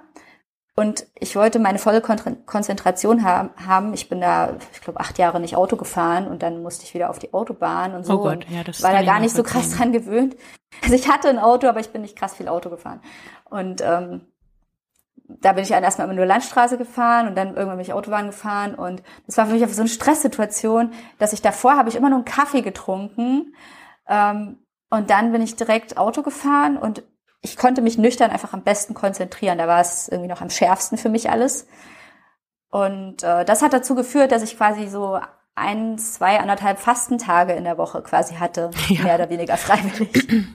Bitte nicht also nachmachen, nicht, auch an dieser nee, Stelle. genau, nicht nachmachen, don't do this at home. Ähm, ich will nur einfach die Wahrheit darüber erzählen, wie es war. Ja, ja, klar. Ja, und der Punkt war, ich habe durch dieses Aussetzen von Essen, das ist wie wenn du eine Mahlzeit weglässt. Du kannst es bewusst und aktiv machen und sagen, ich mache Dinner Canceling, ich denke, das ist gut für mich oder was, oder ich mache Intermittent Fasting, tut mir gut. Ja, für manchen Leuten ist das nicht gut. Manche Leute kriegen dann davon Heißhungerattacken. Und dann muss man sich eine andere Strategie suchen. Oder man muss überlegen, warum man überhaupt eigentlich abnehmen will und ob das überhaupt nötig ja. ist. Ich glaube, es ist auch ein, ja, ein Unterschied, ob man jetzt sagt, ich mache das nicht, um jetzt mehr Energie zu haben, um mich besser konzentrieren zu können, mhm. Mm, als sich jetzt zu zwingen, auf Essen zu verzichten, um abzunehmen. Das ist ja eine ganz andere mhm. Motivation. Und natürlich kann man mhm. auch mal fasten. Also mein Psychologe zum Beispiel, der hat auch jahrelang, hat er mir erzählt, immer am Montag nichts gegessen, einfach nur der war auch so ein Yogi irgendwie Typ, äh, um sich zu zeigen, dass er das kann. So und der hatte damit mhm. überhaupt kein Problem. Das hat nichts in ihm getriggert und mhm. ja, fein. Ja, genau. Also wenn das so geht, aber für die meisten Leute, die ein Thema mit Essen haben, ist es halt dann ja. gleich mit irgendwelchen ja. anderen Sachen verbunden und löst Dinge aus, die man eigentlich, ja, die man nicht mehr haben will. Ja, genau, das löst dann halt an dem nächsten Tag aus, dass du plötzlich ganz viel isst und dann bist mhm. du wieder in diesem Ungleichgewicht und diesem Up and Down. Das finde ich halt nicht gut. Das, das war aber für mich nicht so. Ich habe einfach immer diese langen Fahrten gehabt und da habe ich dann einfach nichts gegessen, ähm, weil ich nichts runtergekriegt habe und das mich meine Konzentration oben gehalten hat und dadurch ähm, habe ich einfach weniger zu mir genommen. Mhm. Letztlich hat sich das dann übrigens auch eingependelt. Also ich habe dann irgendwann auch ein kleines Frühstück gegessen vor meinen Autofahrten, nachdem dieser Stress weg war, weil ich äh, so viele tausende Kilometer gefahren bin. ja, dann war das schon besser das auf der Autobahn. genau, das hat sich dann auch erledigt. Also ich habe mir dann auch meine, meine Mahlzeiten gemacht und mein, ich hatte immer äh, das komplette Auto voll mit Mitfahrern und die haben mir dann meine Snacks gereicht und so äh, Oreos und Mentos habe ich äh, verschlungen ohne Ende. Ja, genau, und keine Ahnung, dann habe ich das Gewicht, ist dann runtergegangen und ich habe das gehalten bis zu meiner Schwangerschaft. Also, und das war im Prinzip bloß Veränderung der Lebensumstände und nachdem das Gewicht dann auch unten war, war ich einfach wieder glücklicher mit mir selber. Und der größte, der krasseste Brainfuck ist eigentlich, dass ich mich genauso gut gefühlt habe wie mit diesen 37 Kilo körperlich. Ah, echt? Also ich habe, ich ja, ich habe mich nicht mehr im Spiegel angeschaut und gesagt, oh, jetzt möchte ich aber noch 10 Kilo weniger, ähm, sondern ich habe mich angeschaut und gesagt, oh, das ist jetzt gut, mir geht's gut, hm. ähm, könnte was besser sein, ja, aber muss es nicht, ist es mir nicht mehr wert. Und das ist, glaube ich, so ein Reifeprozess, wenn man einfach älter wird, dass man das dann irgendwann einsieht. Also, dass dieses ganze, dieser Kampf gegen sich selbst irgendwann einem einfach absurd vorkommt und man sich sagt, ich muss mir es nicht mehr geben. Andere Sachen sind wichtiger, gute Noten sind wichtiger, Freunde sind wichtiger, äh, Beziehungen sind wichtiger, rausgehen und Spaß haben ist wichtiger. Ja, es kostet auch einfach viel Energie, da seinen Körper so zu optimieren, bis er aussieht wie, ich weiß nicht, was. Ist halt die Entscheidung, was man möchte, wahrscheinlich. Ich finde, es nimmt dann auch zu viel Raum ein. Also ich, ich habe es lange Zeit so gesehen, dass mein Körper so eine Art äh, persönliches Kunstwerk war, was ich gestalten konnte oder wollte. Das ist halt so, ich sehe das nicht mehr so. Ich bin, ich bin der Meinung, ein Körper, das ist was, was du gegeben kriegst und worauf du aufpassen musst und ich denke mir auch ganz oft, was würde ich meinem Kind sagen? Ja. ja. Was würde ich meinem Kind sagen, wie soll es mit deinem Körper umgehen? Ich benutze meinem Kind gegenüber nie Wörter wie, wie fett oder, ne, also was mhm. abwertend für mich klingt. Ich persönlich finde, es klingt abwertend. Die, die Fat Acceptance Community benutzt es ganz gern, äh, um das zu entdämonisieren, nehme ich mal an. Ja, ich genau. persönlich finde, ich finde, es klingt immer noch abwertend, weil ich würde nicht wollen, dass mein Kind sagt, oh, meine Erzieherin ist fett. Nee, das klingt nicht so toll, das stimmt. Aber ich glaube, Nee. das liegt daran, dass wir immer noch so als daran gewöhnt sind, als Schimpf, das als Schimpfwort zu benutzen. Ich finde auch nicht, dass man das überhaupt in die Beschreibung von der Person einfließen lassen muss. Ja, also ich habe das zum Ja, das Beispiel stimmt. gehabt mit Kollegen. Ähm, wir hatten auch einen Kollegen, der eben stark übergewichtig war, sehr netter Kerl. Und äh, dann meinte einer von mir, ob ich den kenne, sowieso, und hat den Namen gesagt. Und ich konnte mit dem Namen nichts anfangen. Ich hatte mit dem nur kurz geredet. Und dann meinte er so, na, der Dicke. Und das ist so, oh, muss das sein? Kann man da nicht irgendwie, das ist so das Letzte, was ich sagen würde, glaube ich, mir gar nichts anderes mehr einfällt.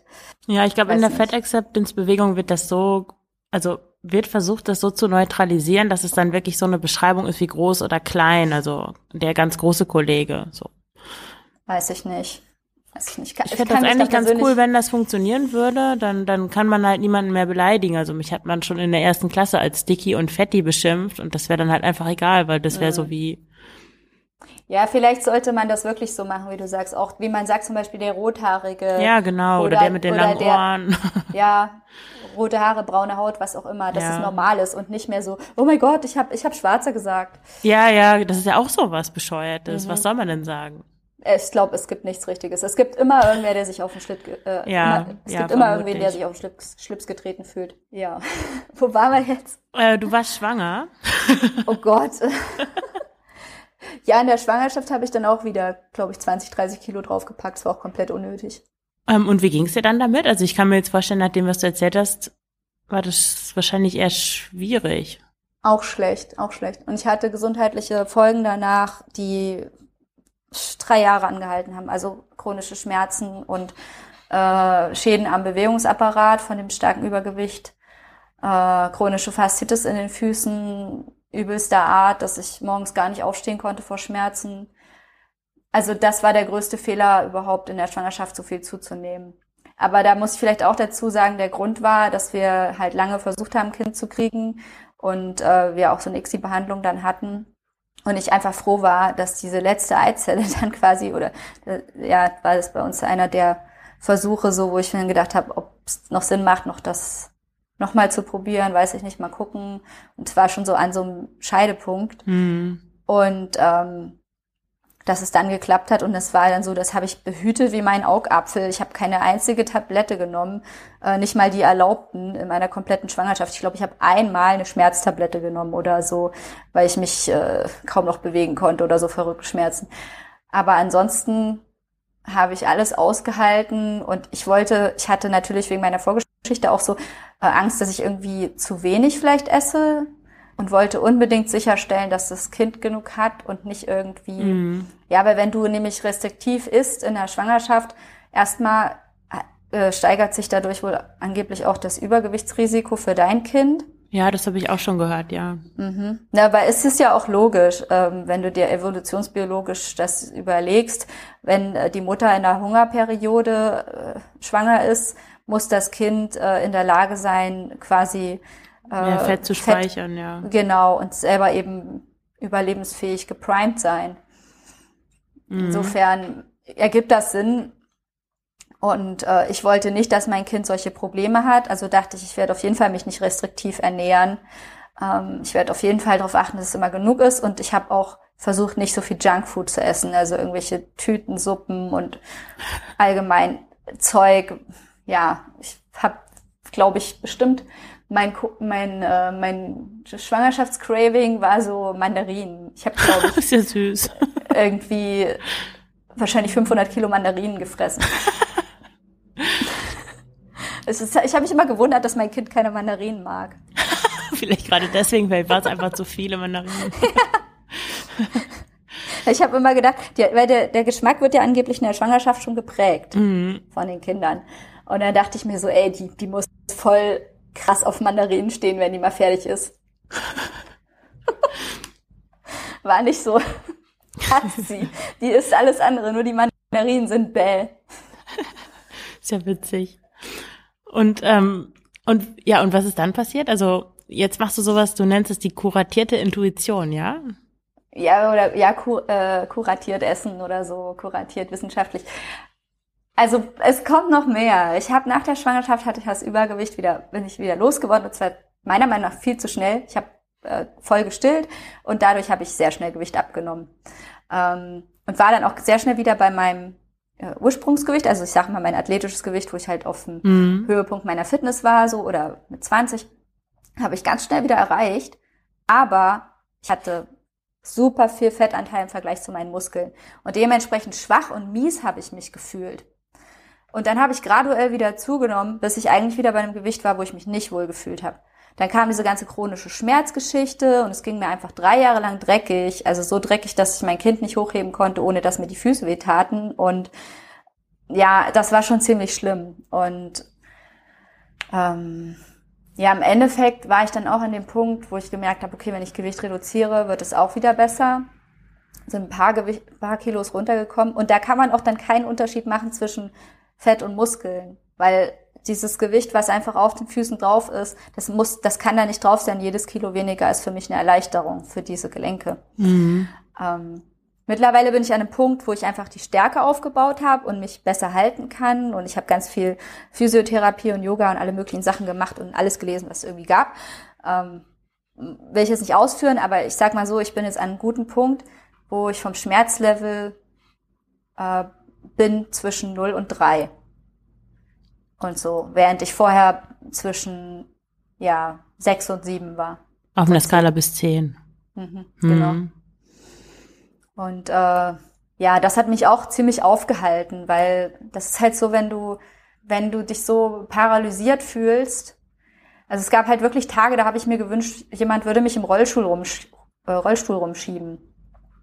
Oder es gab Tage, da bin ich durch, einmal musste ich irgendwie einen Schienenersatzverkehr suchen und die Schmerzen waren so schlimm, dass ich kaum die Kraft gefunden habe, aus der U-Bahn-Haltestelle nach oben zu gehen und diesen Bus zu finden. Und dann habe ich festgestellt, der Bus fährt auf der anderen Seite ab und es hat mich so Oh nein, da musstest du wieder runterlaufen. Nee, ich habe einfach angefangen zu heulen.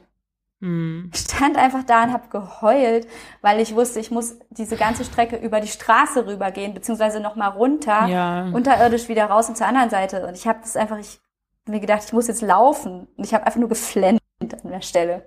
Hm. Ähm, und ja, und wie gesagt, das, wie ich das geschafft habe, das, äh, das auf die Reihe zu kriegen, darüber habe ich ein komplettes Video gemacht, kann dir gerne den Link schicken.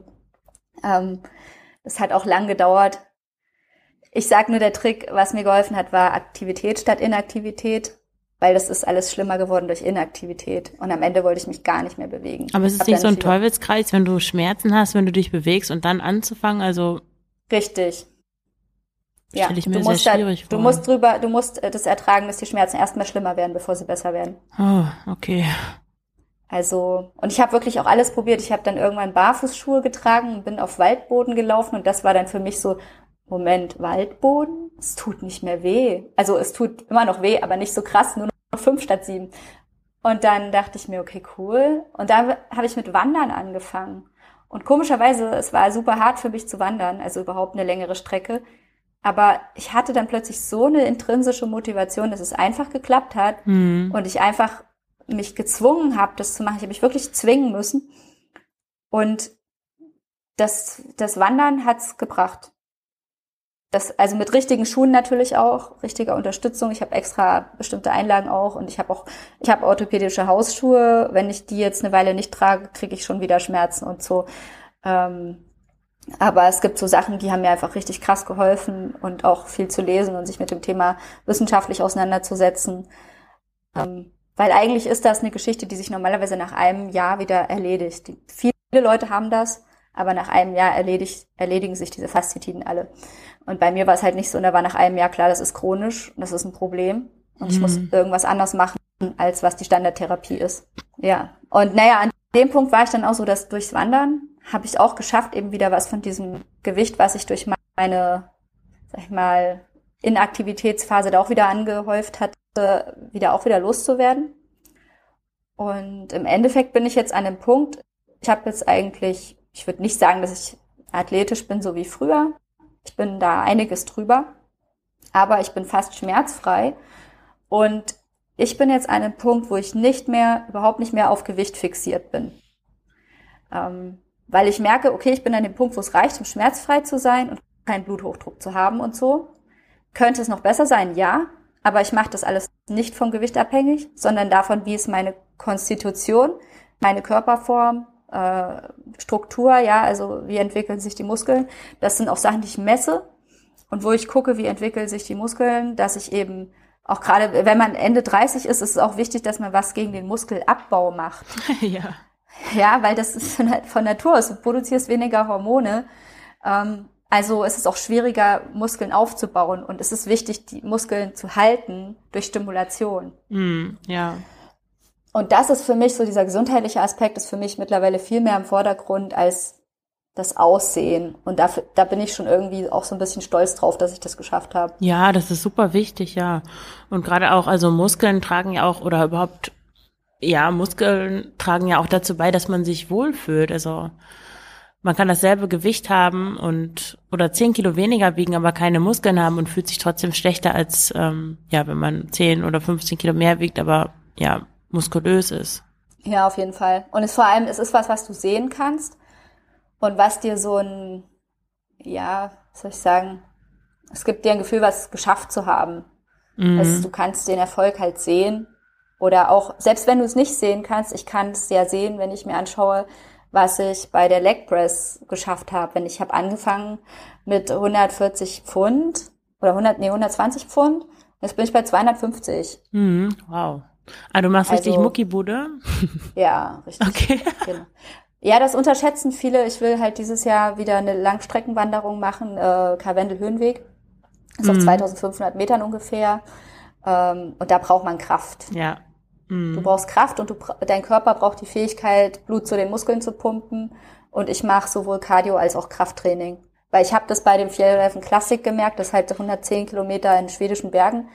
Ähm, da habe ich gemerkt, dass mir oft auch die Kraft im Rücken und so gefehlt hat. Und gut, ich hatte einen 12 Kilo Rucksack, aber ja, trotzdem brauchst schon Kraft. Mhm. Ja, ich habe früher auch solche Sachen gemacht, aber mittlerweile mache ich eigentlich so kraftmäßig nur noch Ashtanga-Yoga, aber ich habe den Eindruck eigentlich, dass ich muskulöser bin als zu den Muckibodenzeiten. Ja, ist ja gut möglich. Also Yoga fordert das ja auch total krass. Wenn man nicht nur Yin-Yoga macht, also nichts gegen Yin-Yoga, aber ja, gerade Frauen, glaube ich, tun gut daran, auch wirklich an ihrer Kraft aktiv zu arbeiten. Das, das vergessen Frauen ja oft, mhm. während Männer an ihrer Flexibilität nichts machen. Und das ist halt beides ist wichtig. Das ist richtig. Das ist, glaube ich, ein Stereotyp, was absolut, was eine richtige Begründung der Realität hat.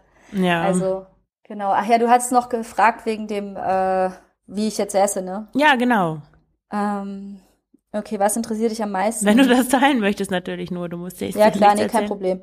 Bin da komplett offen. Also ich hatte auch mal so die Idee von trainierter Intuition, weil es spielt natürlich, also meiner Meinung nach, ähm, wenn jetzt jemand wirklich sein Leben lang Diäten gemacht hat und so weiter und anfangen will mit intuitivem Essen, dann steht meiner Meinung nach schon dieses alles erlauben am, am Anfang, intuit, also auch emotionales Essen, so gucken, ob man da was kompensiert und so weiter, ähm, sich mit seinen Körpersignalen auseinandersetzen. Und wenn man das alles durch hat und auch sich vielleicht damit angefreundet hat, dass man vielleicht zunimmt und so weiter, dann irgendwann finde ich auch, ist es auch gut, sich damit zu beschäftigen, wie man sich eigentlich ernähren will und sich auch gute Gewohnheiten so anzugewöhnen und, und das zu essen, was man eigentlich auch gut findet, was man essen will. Also man kann ja trotzdem noch seinen Verstand benutzen, mm, auch wenn Essen eigentlich eine körperliche Sache ist. Also es ist trotzdem nicht verboten, die Lebensmittel zu wählen, von denen man weiß, mhm. dass sie einem gut tun. Und mhm. ja, da an der Stelle würde ich also dann von so trainierter Intuition sprechen, weil klar, wenn ich nie einen Brokkoli gegessen habe, dann werde ich wahrscheinlich keine Lust auf Brokkoli haben. Wenn ich immer nur mhm. Chips esse, mhm, genau. ja, dann habe ich vielleicht mal Lust auf Cracker, aber vielleicht nicht auf Salat. Ja, ich denke auch, das ist halt eine Gewohnheitsfrage und ich denke auch, dass zum Beispiel so Sachen wie das äh, Mikrobiom da reinspielen. Also, weil ich hatte ja mal erzählt, ähm, ich habe früher auch vegan gegessen mhm. und nachdem ich ein halbes Jahr vegan gegessen hatte, hat Fleisch für mich nur noch nach Tod geschmeckt. Es, es, es hat für mich völlig fad und ekelhaft geschmeckt. Und wenn ich da, ich hatte dann aus, aus Jux mein Wiener Würstchen mir gekauft, habe da reingebissen und gedacht, ich muss kotzen. Ja, ja, Wiener Würstchen ist ja auch echt nicht so lecker. Aber vorher mochte ich's deswegen denke ich, genauso wie ich halt als Veganer meine äh, Geschmacksknospen trainiert habe, habe ich sie auch trainiert, als ich quasi all in, äh, sag mal, nach meiner bisschen kaputten Intuition gegessen habe. Da habe ich auch meine Geschmacksknospen trainiert, nämlich ich, die habe ich hab die gewöhnt an die Schoki-Chips-Diät. Ähm, die, das ist dann, und für mich hat Gemüse tatsächlich abartig geschmeckt. Ich hatte da keinen Bock drauf. Alle mm. haben mhm. über mich Witze gemacht, dass ich, dass ich äh, was Grünes, bevor ich was Grünes esse, äh, würde ich wahrscheinlich eher irgendwie äh, eine Flasche Whisky trinken oder so. und äh, oder ein Bier vielleicht, keine Ahnung. Aber auf jeden Fall, das war für mich das einzig Grüne war war der war der Bierdeckel in meinem Leben. ähm. und das ist definitiv nicht mehr so. Und ich würde sagen, ich habe mich schon auch gerade durch mein Kind gezwungen, Sachen zu essen, die ich als vorbildlich betrachte. Mhm. Es heißt nicht, dass wir keine Muffins uns gönnen, aber ich überlege, was ich da rein tue. Muss, müssen da Schokostreusel rein oder sind Rosinen vielleicht auch okay. Ähm, und was Essen angeht, ich persönlich, mittlerweile geht es wirklich relativ gut, aber ich hatte lange Zeit Trigger Foods. Also Essen, wo ich eine Tüte, die Tüte aufmachen konnte und es war klar, dass die komplette Tüte gefressen wird. Ähm, und ich sag fressen, weil das kein Essen ist für mich. Essen ist, wenn ich mich hinsetze, das genieße und der, jeder Bissen ist bewusst und macht Spaß. Hm. Und äh, es ernährt mich, aber es, es trägt auch irgendwie zu meiner Freude, meiner Energie bei. Es ist nicht, es ist nicht nur Ernährung, es ist auch, wie soll ich sagen, Nahrung für die Seele oder ja. so. Es klingt irgendwie so esoterisch. Ähm, also an dem Punkt muss ich sagen, wo ich jetzt bin, ist es so, ich esse vielleicht nicht alles, ich erlaube mir vielleicht nicht alles, wenn man es so sagen will, aber es ist trotzdem für mich nicht restriktiv. Ja, ich weiß, dass bestimmte Nahrungsmittel, zum Beispiel diese Yam-Yam-Suppen oder sowas, diese Rahmennudeln, äh, da könnte ich drei Packungen hintereinander essen. Ähm, und was ich stattdessen dann mache, ist, ich mache mir halt andere Nudeln. Ich mache mir Nudeln, die sind, sagen wir mal, 70 Prozent so gut wie das, was ich gern haben will. Oder wenn ich jetzt überlege, ich möchte gern Schokobananen futtern, muss ich wirklich Schokobananen futtern ich kann mir heute sowas gönnen. Ja, ich bin jetzt an einem Punkt, dass ich so eine Packung kaufe, ich lege die in den Schrank und ich nehme da alle paar Tage nur eine raus. Aber als ich an dem Punkt war, wo das nicht gegangen ist, war das so, dass ich dann einfach aktiv die Entscheidung getroffen habe, will ich das? Will ja. ich so leben? Möchte ich zehn Schokobananen hintereinander essen und mich dann schlecht dafür fühlen? Ich meine, klar, man könnte dann sagen, ja, warum fühlst du dich denn schlecht? Fühl dich halt nicht schlecht. Aber das bin nicht ich. Das ist so, ich weiß nicht, ich habe akzeptiert, dass ich das nicht rauskriege. Und ich habe hab akzeptiert, dass für mich die bessere Lösung einfach ist zu sagen, nee, stattdessen mache ich mir eine Müsli mit Chiasamen und Ahornsirup und Bananen oben drauf geschnitten.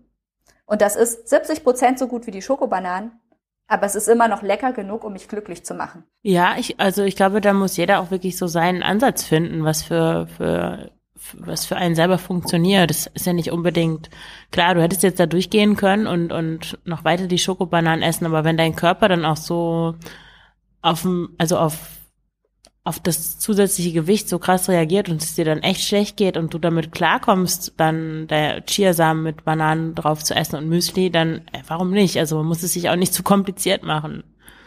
Ja, es ist halt die Frage, ob es einem das wert ist, sage ich mal, sich dazu zu zwingen, das eine und nicht das andere zu essen. Weil bis es zur Gewohnheit geworden ist und du quasi deine Ernährung umgestellt hast, dass es die Gewohnheit ist und dass es für dich nicht mehr so ist wie, oh, aber ich kann jetzt die Schokobananen nicht haben. Weißt du, wenn du an dem Punkt bist, dass du dieses, diese FOMO ausgemerzt hast, dass dir quasi nichts entgeht, wenn du jetzt diese Packen Schokobananen dir nicht reinziehst. Ja, wenn du nicht an dem bis du an dem Punkt bist, dauert es halt eine Weile und das muss man durchstehen. Ja, die FOMO muss weg, das stimmt. Und wie man die wegmacht, das ist eigentlich dann die zweite Frage. das ist, glaube ich, sehr individuell. Ja. Und kommt auch darauf an, welche Diätgeschichte man hat und so weiter, also welche Sachen da auch dahinter stehen. Und ich muss auch sagen, meine Bergtouren und allgemein mehr Bewegung haben mir sehr geholfen. Weil ich glaube, viele Leute, die zum Beispiel auch gerade so Workouts machen, haben das Problem, dass sie davon noch mehr Hunger kriegen. Und ja ich habe dann darauf geachtet, dass ich ähm, eigentlich nur Schritte zähle. Also weder Kilokalorien noch irgendwie von Workout die Kalorien, sondern stattdessen habe ich mich nur darauf konzentriert, wie viel bewege ich mich eigentlich, so dass das so ein bisschen in der Waage bleibt, dass ich ungefähr jeden Tag gleich aktiv bin und äh, nicht irgendwie so krasse krassen Abfall hier habe und dann an dem anderen Tag richtig extrem viel mehr, sondern dass ich auf so einem Level bleibe, dass ich immer meine 10.000 Schritte mindestens mache oder so also ist jetzt random number, aber mhm. Aber hast du das nicht, dass manchmal hast du mehr Lust, dich zu bewegen und manchmal weniger? Ja, ich trainiere halt so hart und wenn ich danach müde bin, dann hast du, äh, du hast zwar so ein bisschen Afterburn-Effekt, aber das ist sehr wenig. Und was oft passiert, ist, dass dann, du bist dann schlapp und bewegst dich den Rest des Tages weniger. Und an sich ist Gewichte heben, verbraucht nicht viel Energie. Ja, es ist stimmt. wesentlich wichtiger, sich zu bewegen, Cardio. Und Cardio ist alles. Es ist nicht nur irgendwie auf dem Laufband, sondern es ist auch die Waschmaschine leer räumen und abspülen und mit dem Hund rausgehen und äh, was weiß ich, Katzenklo sauber machen, falls man keinen Hund hat. Oder lahm mit dem Fahrrad durch die Gegend fahren oder so. Mit dem Fahrrad zur Arbeit fahren, genau. Das ist alles Cardio. Die Leute denken immer, sie müssen krass trainieren und sich im Fitnessstudio anmelden. Nee, du kannst einen Spaziergang machen. Ja, absolut. Ich glaube, das ist auch der Grund, warum viele auch in der Corona-Zeit jetzt so, mhm. naja, klar, dann nimmt man, also ich nehme immer automatisch ein paar Kilo zu, wenn, wenn ich mich nicht bewege. Also wenn diese Cardio-Sache wegfällt und klar, der Körper passt sich da an und ja, aber man fühlt sich auch einfach viel besser, wenn man, wenn man sich bewegt und frische Luft bekommt und ja, es hilft halt wirklich. Es ist vielleicht nicht die Heilung, und ich bin auch definitiv, ich gehöre nicht zu den Leuten, die sagen, oh, wenn du depressiv bist, mach doch jeden Tag, äh, geh doch laufen und mach doch Sport und bla. Ähm, nee, das hilft eben nicht ja. bei allem. Aber es ist sicherlich besser, als es nicht zu machen. Und ich finde, man kommt auch, bekommt auch ein besseres Gefühl für seinen Körper. Wenn man zum Beispiel, nachdem man gegessen hat, kurz spazieren geht, merkt man eigentlich viel besser, wie der Sättigungsgrad ist. So, wenn man da jetzt noch nicht so viel Übung hat und wie einem das Essen auch bekommen ist, also. Ob man wie so ein Pinguin durch die Gegend fährt, kaum laufen kann. Nee, aber wirklich den Magen so zu spüren, wenn man einfach weiter sitzen bleibt oder, oder sich hinlegt, dann merkt man ja nicht viel davon, aber. Ich denke, es hat auch Soziales. Also in meiner alten Firma, da haben wir immer nach dem Mittagessen alle zusammen so einen kleinen Spaziergang durch den angrenzenden Wald gemacht und das war echt richtig Das nice. ist ja schön. Ich war mal die Einzige, die spazieren gegangen ist nach dem Mittagessen und alle dachten, ich oh bin irgendwie ein Freak. Ja, genau. Also das war, ich glaube, ich, das war die ganze Geschichte jetzt. Oder habe ich irgendwas vergessen? Nee, ich glaube, du hast alles erzählt. Ja, spannend, spannend. Äh, auch zu sehen, wie das bei jedem so unterschiedlich ist. Und ja, was bei, bei dir funktioniert, muss natürlich nicht bei anderen funktionieren Nein, und umgekehrt. auf gar keinen Fall. Ich denke, man muss auch viel experimentieren. Und wie gesagt, mir hilft, diese, mir hilft auch dieser wissenschaftliche Ansatz, einfach so zu denken, ich kann Sachen messen, wenn ich will. Und ich kann das damit versachlichen und entemotionalisieren. Mir persönlich hilft das. Vielleicht ist das mhm. nicht für jeden so, aber mir persönlich hilft das und mir gibt es Sicherheit. Und wie gesagt, ich habe so Sachen gemacht, ich habe meinen Grundumsatz selber bestimmt durch meine Messungen. Das hat mir die Sicherheit gegeben zu wissen, dass ich tatsächlich eben einen sehr niedrigen Grundumsatz habe, auch nach vielen Jahren noch. Und ich kann damit leben und ich habe jetzt nicht mehr so dieses, wie gesagt, diese FOMO, oh, ich würde aber gern so viel essen wie jemand, der 1,90 Meter groß ist. Ja, das kann ich halt nicht. Damit habe ich mich abgefunden. Wenn ich die Körperform haben will, die ich habe, wenn ich die behalten will, dann muss ich äh, das so machen. Und ich könnte auch natürlich sagen, oh, ich ich könnte noch ein bisschen zunehmen, das würde, äh, aber würde ich mich damit wohlfühlen? Nein. Wäre es gesund? Ich, es wäre nicht gesünder als jetzt. Hm. Aber interessanterweise ist dein Körper ja auch immer wieder von selbst halt so zu, zurück hingekehrt, so wie du das erzählt hast. Ja, aber ich glaube, das ist auch einfach der Effekt von 10, 15 Jahren gestörtem Essen. Hm. Wieso, äh, hä, und wo, was meinst du, wo wäre der hin zurückgekehrt, wenn du, wenn du diese 15, 10, 15 Jahre gestörte, gestörtes Essen nicht dazwischen gehabt hättest? Ich glaube, ich hätte einfach mein Gewicht gehalten, was ich auch mit 20 immer so hatte. Also dieses Wohlfühlgewicht, äh, was ich immer hatte, so auch als, als Läuferin. Ich glaube, und ich muss auch sagen, das ist auch ein krasser Effekt, ähm, durch das Sportmachen hat sich mein Essverhalten auch verbessert. Warum, weiß ich nicht, habe ich noch nicht erforscht, was da die Ursache sein könnte. Aber Sport machen hat mich zu einer ausgeglicheneren, ausgeglicheneren Essverhalten nochmal gebracht. Weil ich überlege, was braucht der Körper für den Sport. Also ich esse zum Beispiel so, dass ich versuche, die äh, Protein, ähm, zu optimieren, also fünfmal am Tag äh, Proteine mit einzubauen ins Essen. Und ähm, also für maximale Muskel, Muskelaufbau. Ähm, und ich esse auch so, dass ich, ich bin kein äh, Kohlenhydratphobiker, ja. Ich äh, war früher so, ich hatte eine Zeit lang auch Keto-Diät gemacht, wegen eben der Schmerzproblematik. Mhm. Und es hat mir tatsächlich krass geholfen. Aber ich habe es nicht durchgestanden, mir ist so schlecht geworden von diesem ganzen Fett. ähm, weil das einfach so fettig ist und das Ja. macht das mal vegetarisch. Ich bin Vegetarier, ne? Mach das mal vegetarisch. Das ist einfach nur die ganze Zeit irgendwelche fettigen äh, Omelettes essen. Uch. Und ich, ich mag Brot zu gern.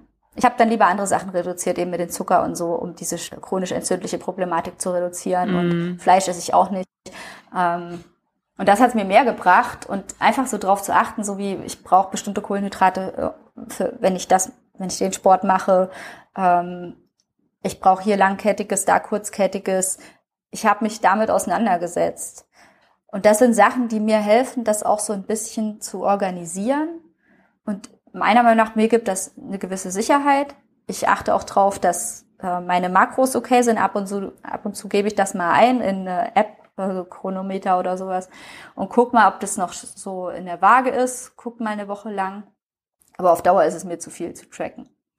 Aber ich würde sagen, ich bin dadurch schon an einem Punkt, wo es ähm, auf jeden Fall gesünder ist als alles, was ich so vorher gemacht habe in meinem Leben. Und dafür bin ich verdammt dankbar. Mm, Und die Hauptsache ist ja, dass du, dass es dir damit gut geht.